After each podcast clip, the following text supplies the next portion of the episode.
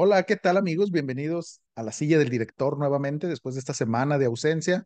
Quisimos dejarlos descansar un poco y también hay unos problemillas técnicos que a Fanny Ramos se le olvidó publicar en todas nuestras cuentas, por más que le insistimos, así que por ahí va a haber un descuentillo en la nómina este, de esta semana.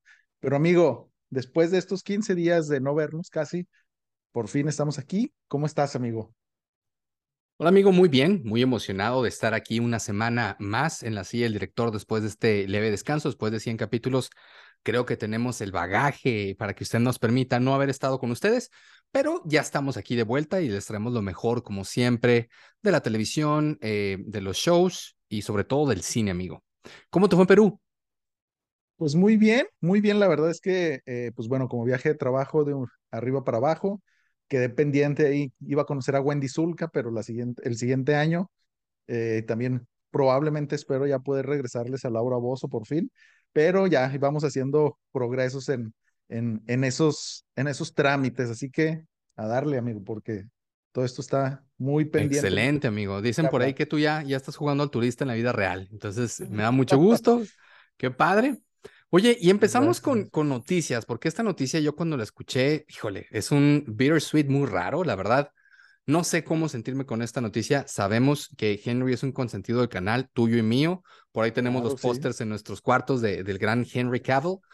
Es correcto. Mm, eh, ha sido muy, muy grande su participación en, en, muchas cosas muy importantes para el mundo geek, sobre todo por la parte de que Henry, sabemos, es, es realmente geek. Y bueno, eh, va conectado junto con una de las cosas que les traemos el día de hoy, pero la noticia que todo el mundo sabe ahora es que Henry decidió dejar The Witcher. Después de haber dicho él que iba a estar durante las siete temporadas eh, que se tenían eh, esperadas de, esta pues gran serie, anunció su retiro. Y, bueno, amigo, ¿escuchaste esta noticia? ¿Qué piensas sobre esto? Fíjate que sí, la escuché, es bastante triste porque, como tú decías, pues al ser él un geek eh, confirmado por más de, bueno, siempre, ¿no? Nunca lo ha negado. Eh, y veíamos todo el amor que le ponía a la serie. Sabíamos que era fan realmente, no nada más era un trabajo por contrato, o por lo menos eso es lo que queríamos creer. Entonces, el que nos haya dado esta noticia, pues sí es este, algo agridulce, ¿no? No sé si sea porque ya también se confirmó que regresa como Superman o cuál será la verdadera razón detrás de, de abandonar este proyecto después de, si no me equivoco, la tercera temporada, ¿no? Entonces, habrá a ver qué es, qué es lo que va a pasar. No sé, David, si tú tengas ahí, ya que tú lo tienes ahí en tu junta de los lunes con los Oye, mamados, no sé. Fíjate que es una noticia bien fuerte porque efectivamente ya, ya había concluido la tercera temporada que vamos a estar por viendo ahí en, en diciembre o en enero quizá. Eh, una temporada que, que muchos habíamos esperado y de repente sale esta, esta noticia junto con la confirmación que bien decías de que él regresa a, a DC, que obviamente sabemos el poder que tiene en la roca.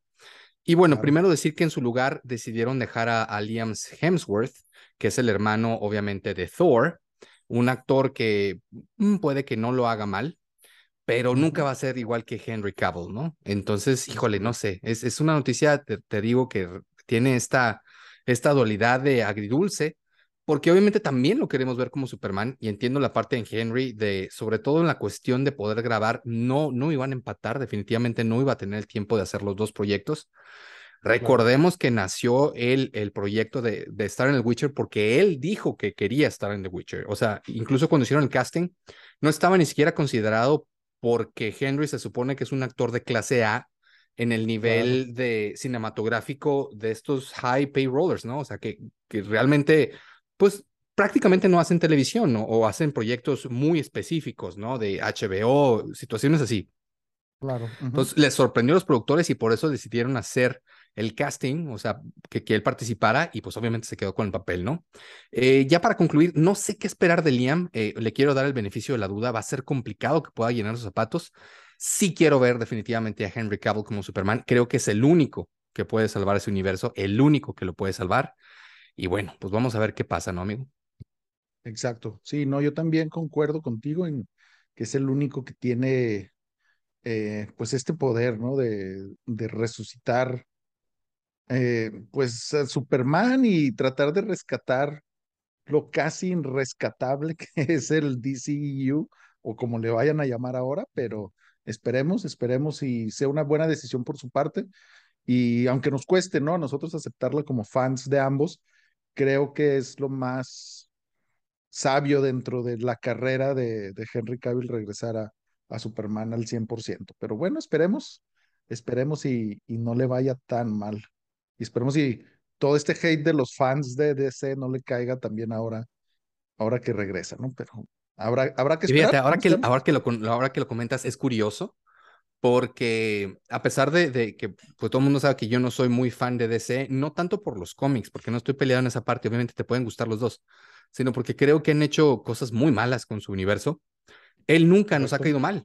O sea, es de los, de los poquitos, o quizá el único, que se rescata al 100 porque se ve el amor que ha puesto el personaje y la interpretación y, o sea, todos los detalles, ¿no? Entonces, pues bueno, ojalá y pueda salvar eh, eh, a este DCU Cinema. No sé cómo le pusieron, le cambian el nombre cada tres minutos. Amigo, ¿y qué nos traes el día de hoy a la silla? Mira, en las noticias yo quería platicarles brevemente sobre uno de los que creo que es tus directores favoritos, David, mexicanos hablando. Me refiero a Alejandro G. Iñárritu, que ya se quitó el González porque lo mexicanizaba demasiado, eh, con su nueva película, ¿no? Que se llama Bardo. se llama Bardo. Eh, no recuerdo el supertítulo largote que está por debajo, pero algo así medio turbio, ¿no? Que tuvo su estreno, si no me equivoco, en Venecia y ha tenido algunos estrenos esporádicos por diferentes partes del mundo. Si no me equivoco, ya está disponible en cines mexicanos. En diciembre llega Netflix y pues ha recibido reviews bastante mixtas, ¿no? O David, ¿qué opinas de, de esta película? ¿Qué esperas?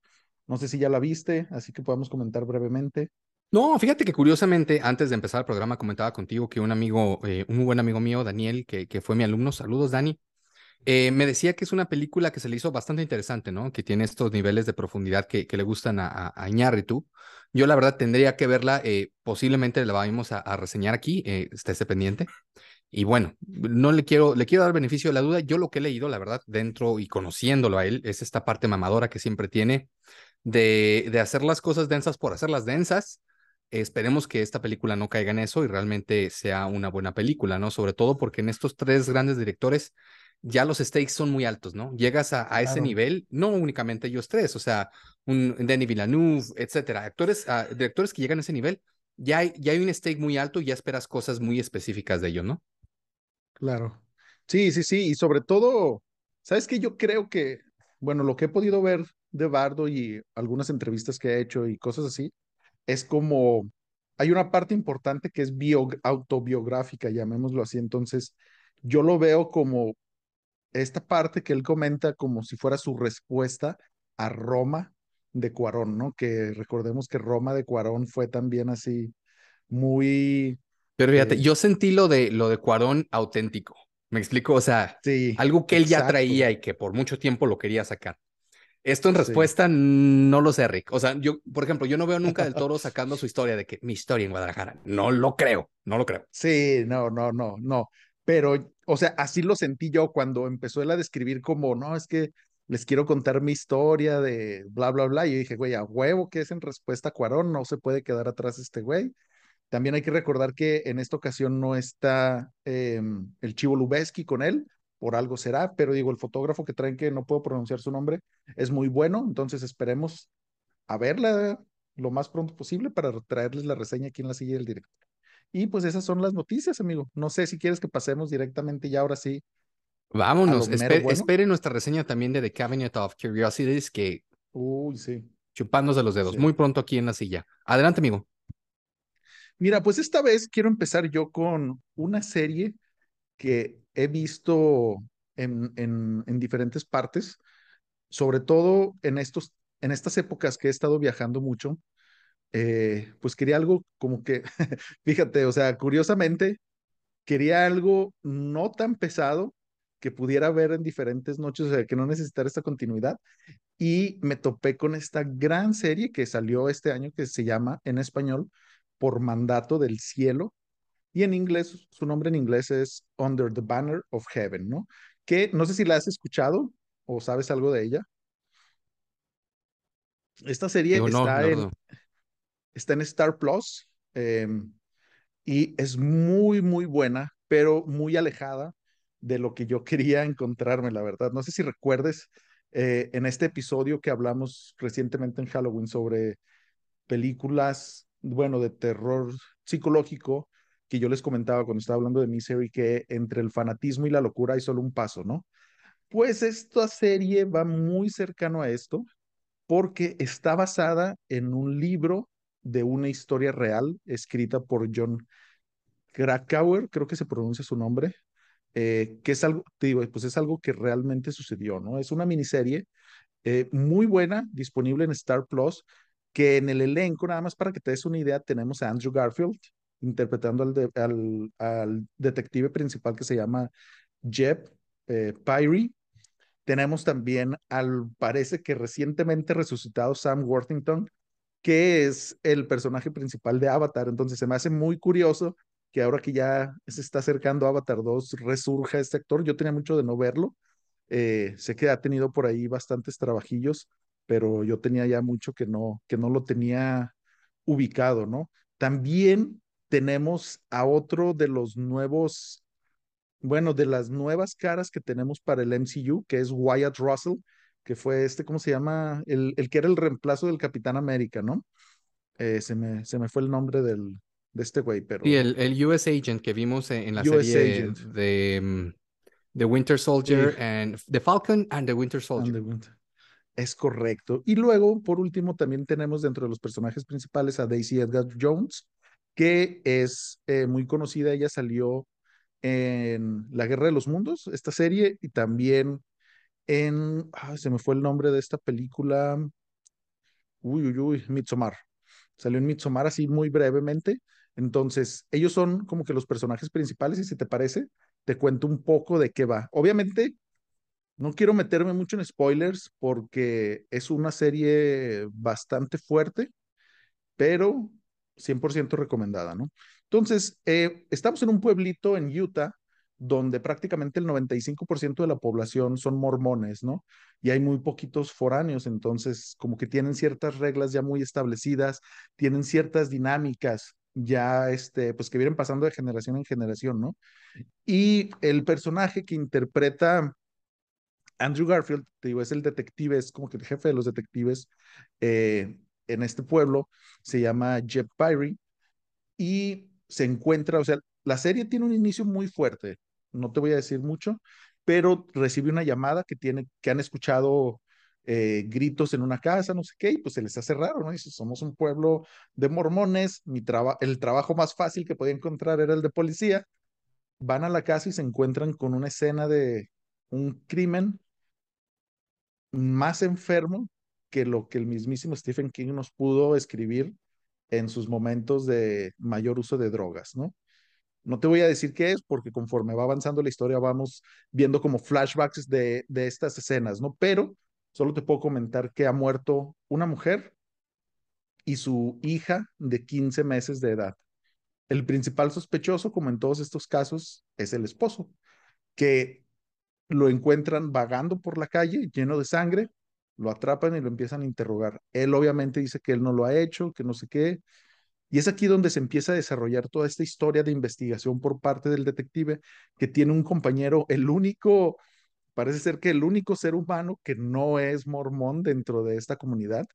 Eh, es una persona con, bueno, es este, mm, ah, ¿cómo decirlo? Es este, pues es indio americano, ¿no? Es un nativo americano. Eh, no recuerdo si mencionan bien cuál es este, la tribu de la que viene, pero ahorita no lo recuerdo. Y entonces están estos dos policías de mundos completamente diferentes, con creencias completamente diferentes en la búsqueda del criminal más atroz que ha visto el pueblo en todos los años, ¿no? Entonces, conforme eh, empiezan a investigar y empiezan a descubrir ciertas cosas, se van dando cuenta que, bueno, el personaje que cometió el, el crimen, por llamarlo así, o el principal sospechoso, viene de una familia que son los Lafferty, que es de los fundadores de ese pueblo allá en 1800 no sé qué garras, entonces tiene como que un nombre muy importante, muy respaldado, y toda la comunidad eh, quiere a esta familia, ¿no? Entonces el detective se empieza a cuestionar sus propias creencias, se empieza a cuestionar lo que realmente está sucediendo en su pueblo y empiezan a desenmascarar una trama muy interesante de eh, batallas de poder dentro de los Lafferty, batallas de poder dentro del pueblo de los mormones y una historia oculta por los mormones durante mucho, mucho tiempo que empiezan a hacer dudar al mismo Jeff Pyrie de sus creencias, de lo que ha venido no solo viviendo, sino creyendo y enseñando a su familia durante los últimos treinta y tantos años, ¿no?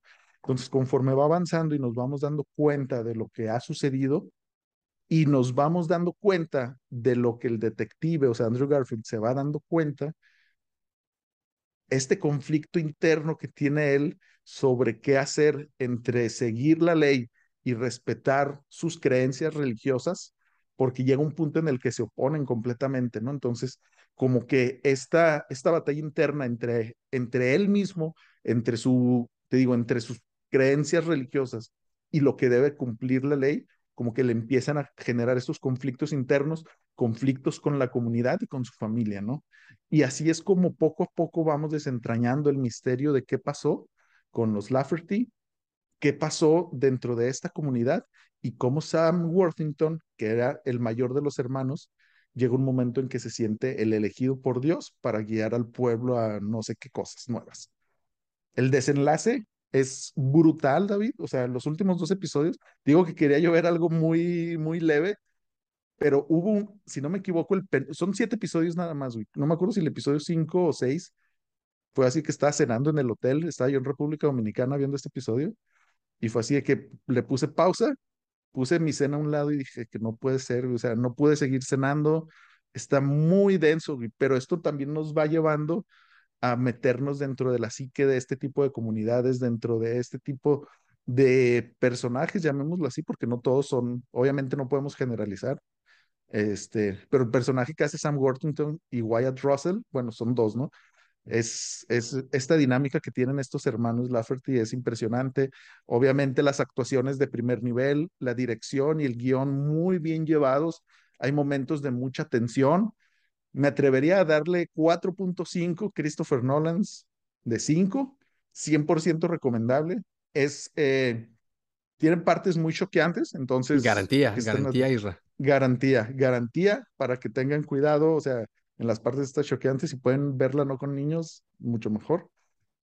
Pero sí, David, no sé qué opinas, no sé si habías escuchado hablar de esta serie. Wow, amigo, no, para nada. Es una serie que ha pasado totalmente desapercibida. Ha habido varias series así, también la de The Judge. digo, por, por el tipo de actores que ha habido, ¿no? Y, y en estas nuevas plataformas que están invirtiendo todo su dinero para poder competir con los gigantes, se escucha increíble y me da un poquito de sabor, un poquito lo que hicieron con vaya la redundancia, con True Detective, la primera temporada, que no es algo malo, es algo súper bueno, válgame la comparación, y también un poquito a Seven, me da una mezcla como de esas dos cosas, me da una, una sensación de que algo así podemos ver. Entonces, obviamente me llama mucho la atención. Si nos puedes, por favor, repetir la plataforma donde la podemos ver y el nombre. Sí, no, pues es que se nota. Wow, ahora sí se notó bastante. Se pusieron los pies ah, sí, sí, sí, se, ve está, que está, está, está en Star Plus. Star Plus y fíjate que, que, bueno que la comparas con Seven porque sí tiene ese, ese, ese, esa calidad, diría yo. Ese feeling, ¿no? Ese feeling tipo True Doctor, de True Detective, True Sevenístico. Sí, sí, sí, sí. Y hay, hay una parte donde se me ponen así más los, los pelitos, eh, se me paran los pelitos de los brazos, en, en uno de estos episodios, porque el nombre de la serie, que es Under the Banner of Heaven, lo dice uno de los personajes, pero el contexto en el que lo dice es así como que dices, güey, a partir de aquí, todo este pedo se salió de control. Y sí, efectivamente, a partir de ahí todo es, va en picada. Entonces, 4.5 de 5, Star Plus, recomendación y garantía, Irra. David. Gran, gran recomendación. Eh, no puedo esperar a verla, increíble. Me quedo con la parte donde dijiste, estaban en el hotel en República Dominicana, no pude seguir hablé a recepción, pedí que me dieran un masaje en la espalda, abrí una botella de champán y me puse a ver otra cosa porque fue demasiado, fue demasiada la impresión. Oye, amigo, y pues fíjate que, que te traigo el día de hoy una película que definitivamente teníamos que hablar de ella, una película que está muy en hype, todavía está en la boca de todos. Eh, no sé si necesariamente algo bueno, ahorita lo vamos a comentar. Voy a hablar de la película Shazam, a.k.a. Black Adam. ¿Por qué digo Shazam? Porque evidentemente tiene los mismos poderes que Shazam, obviamente son los mismos brujos, es, es, lo mismo, pero obviamente digamos que su contraparte, ¿no? Si me permites, como siempre, voy a leerles un poquito la reseña que tengo preparado y platicamos un poquito de, lo, de los sentimientos que, que me levantó e, esta película, ¿no? La película nos lleva a Kadán, un país de Medio Oriente en el que tuvo pasado un héroe llamado Ted Adam. Él fue elegido para recibir el poder de Shazam y liberar a sus compatriotas de un rey tirano que los esclavizó. Pero el héroe desapareció hace 5.000 años y después Kadá es controlado por una organización criminal llamada Intergan. Cuando una valiente mujer trata de recuperar el artefacto místico, la corona de Sabak, antes de que caiga en manos de los villanos, también despierta el héroe de la historia, pero resulta ser muy diferente a lo que dice la leyenda, ¿no? No es este héroe eh, en caballo blanco, es algo totalmente diferente. Black Adam parece una película amarrada a su pasado, su estilo visual, el ritmo, su acción y hasta su trama nos recuerda a las películas de superhéroes de la época del 2000, amigo, cuando el género todavía estaba tratando de encontrar su identidad y evidentemente antes de que el UCM lo dominara casi por completo.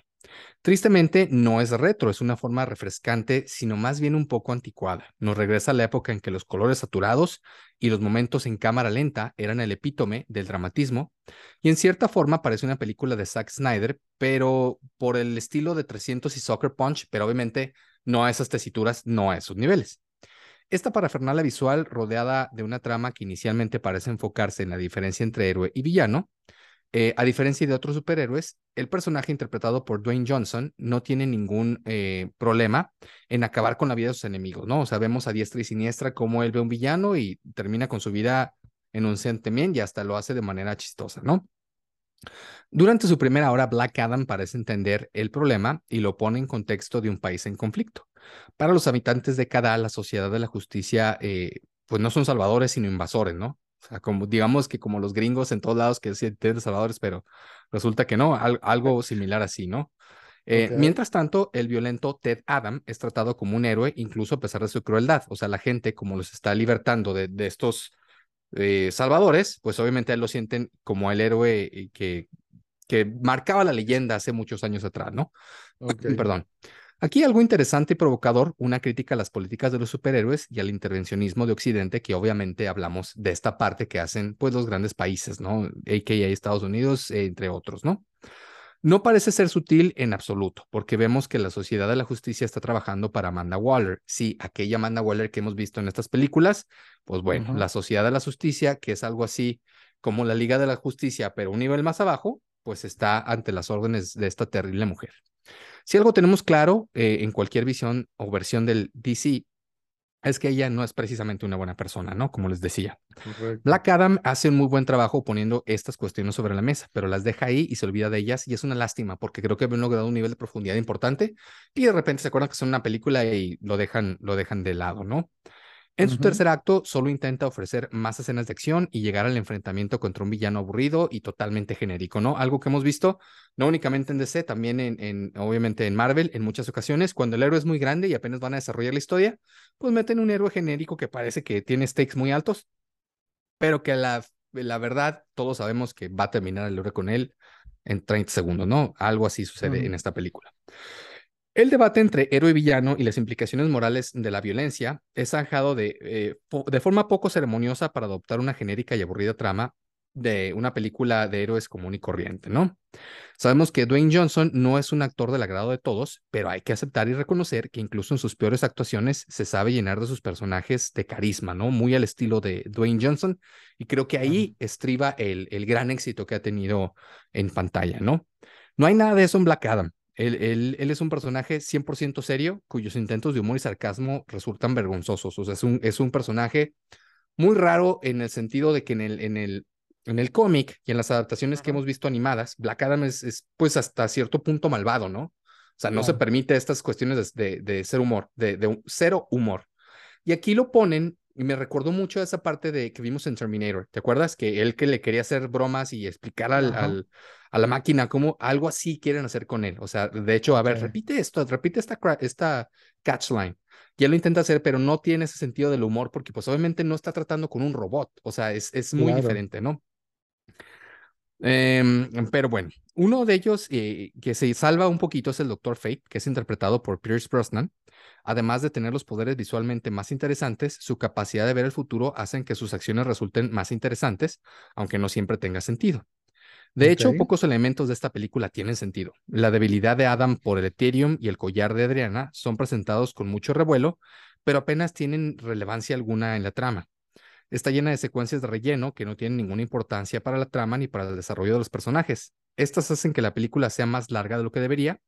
Hay una secuencia en la pelea entre Black Adam y Hawkman que destruyen un, eh, un montón de afiches y figuras de otros superhéroes, pero a la larga no tiene ninguna relevancia relevancia, perdón, ni simbólica ni metafórica. Se la ponen ahí, obviamente, para que pues, la gente se emocione, pero uno espera una explicación y esta, pues, obviamente jamás llega.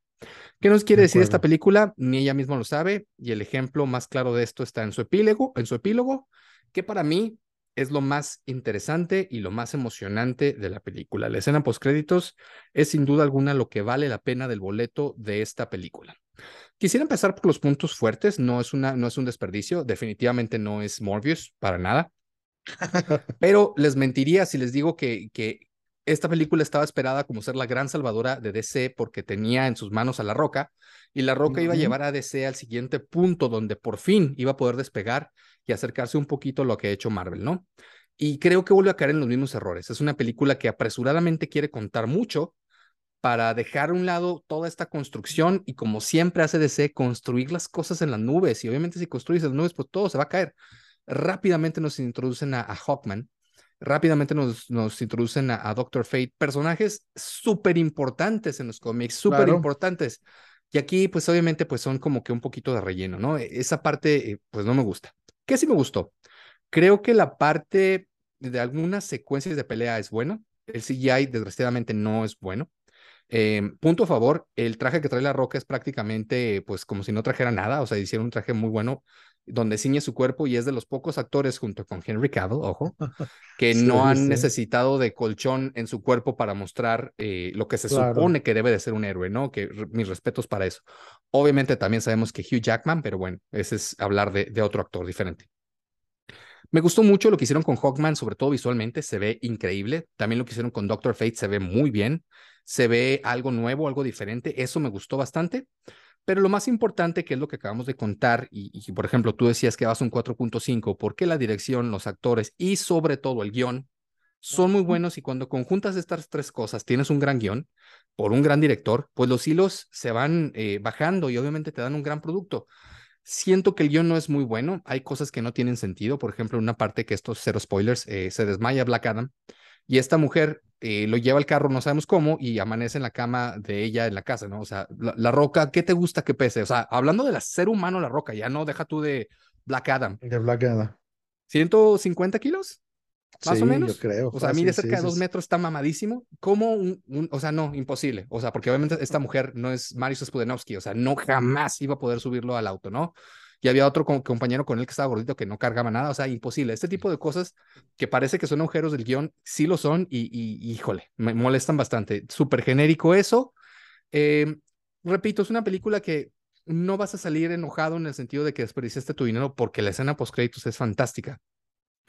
Pero sí te deja un mal sabor de boca, sobre todo si eres fan de DC. Yo me considero un fan de los cómics en general y sé, por ejemplo, que Doctor Fate es un personaje súper querido. O sea, Doctor Fate es a la altura de Doctor Strange y obviamente ahorita los DCitas me han de estar odiando porque se supone que incluso él está por encima de Doctor Strange. Han hecho varias comparaciones y se supone que, que, él está un poquito por encima, que ya es mucho decir. Hemos visto los grandes poderes y, lo grande que ha sido el Doctor Strange para el Marvel y que aquí pongan a, lo pongan como un personaje secundario con un gran actor que, creo que pudo haber dado mucho más y que además lo desechen como si fuera una nada.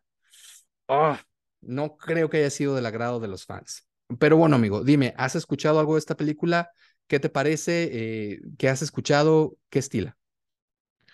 Mira, yo también, bueno, no la he visto, digo, este, pues estos días han estado complicados, no la he visto, pero yo también tenía esa esperanza de que fuera la película que salvara el universo de DC. Esperemos a ver qué es lo que sucede. No, qué bueno que no nos has dicho la escena post créditos. Yo creo que es de esos, que, esos spoilers que conviene no dar, ¿no? Sobre todo, ¿sabes qué? lo sospeché cuando, cuando no dijiste que era, ¿no? Porque ya vimos por ahí también cuando nos platicaste de Morbius, que luego lo de que no, para que ni la vayan a ver, esto es lo que sucede en los, en las, en los postcréditos. Así que ya el hecho que no los menciones quiere decir que es algo importante, relevante, obviamente, para la trama. Quiero saber ya cuál es. Eh, obviamente sí tenía, yo, yo también hemos comentado varias veces que La Roca no es el mejor actor que existe en el universo, pero le invierte mucho a sus papeles, ¿no? O sea, pues le echa ganas, ya como quiera eso ya es ganancia. Y sí, lo que dices de que prácticamente es como si trajera sus playerías de, de spandex del gym, nada más aquí con el rayito y ya. Este, yo tenía muchas expectativas con Pierce Brosnan en, en este papel. Sí, lo, el CGI, por lo menos en los trailers, tanto el traje de, de Doctor Fate como de Hawkman se ve. Y lo hace muy bien, ¿eh? O sea, creo que uh -huh. ese es el gran error. O sea, lo hace tan bien que dices, ok, este Doctor Fate va a ser y ya, sí. Sí, entonces, ¿y sabes qué? O sea, sí, lo que sí me preocupaba era el, en el sentido en que, por ejemplo, eh, las películas anteriores de, ah, ¿cómo se llama este güey? Shazam, sí, la película anterior de Shazam, que se supone que esta película pertenece a, a este universo, eh, a mí la verdad no me gustó mucho, o sea, sí fue de lo mejorcito que tuvo de ese en su momento, pero nada así fuera de lo normal. Entonces, como que me da un poquito de duda. También el director que tiene esta película, eh, que es este, ¿cómo se llama? Jaume eh, Colette Serra, se apellida Colette Serra, no me acuerdo el nombre.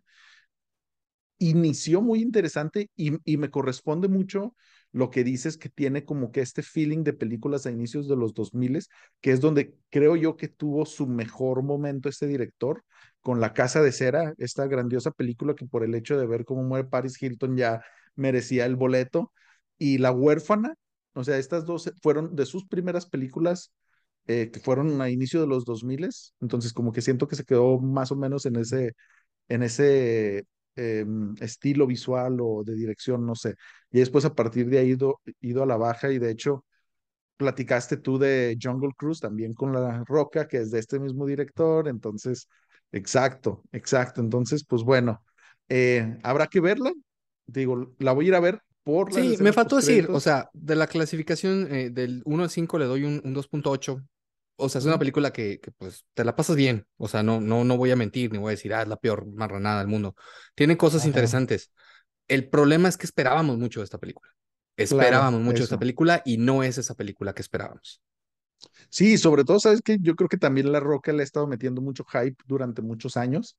Entonces, eso obviamente te va elevando las expectativas que siempre tenemos, ¿no? Pero bueno, iremos a verla. 2.8 calificación Mr. David, no tiene garantía, Ok. Oh, miren, les doy, siempre es, un, es, es, una de palomitas gigante y es una coca de dos litros la, la, que rifamos en caso de que cuando demos la garantía no le guste. Ajá. Por la escena final, estoy dispuesto a darles media bolsita de palomitas. Por la escena final, ¿eh? Entonces usted okay. se va a quedar, va a decir, esta película no me gustó, pero va a quedar la escena post créditos. Y si no le gusta la escena post créditos, le doy su media bolsita de palomitas. Va, va, perfecto. Eh, pues yo iré a verla esta semana y ya platicaremos este, después qué, qué opino al respecto, ¿no? Pero bueno, David. Me, me, queda la duda de, qué, de qué, en qué parte de Latinoamérica vas a ver esta película. Puede ser Perú, puede ser Chile, no sé, Argentina, Brasil, no lo sabemos. Si usted no quiere saber en qué parte de Latinoamérica va a ver la película nuestro amigo Isra, no se pierda la próxima semana la silla del director. Vamos a hacer un poll en Instagram para que nos vayan a seguir y el que le atine se lleva el combo cuates para, para que lo vayan a ver cualquiera de las películas, ¿no? Y pues bueno, amigos, muchas gracias por escucharnos una semana más en La Silla del Director, escucharnos y vernos. Les recuerdo que nos sigan en todas nuestras plataformas, La Silla del Director Podcast, Facebook, Twitter, Instagram, eh, YouTube, eh, TikTok también de repente y de repente a Fanny Ramos se acuerda que tenemos TikTok y sube cosillas, pero sí, vayan a seguirnos en todas nuestras redes sociales. David, no sé si tengas algún mensaje final para nuestros fans. Chao amigos. Muchas gracias, nos vemos la siguiente semana en la silla del director. Hasta luego.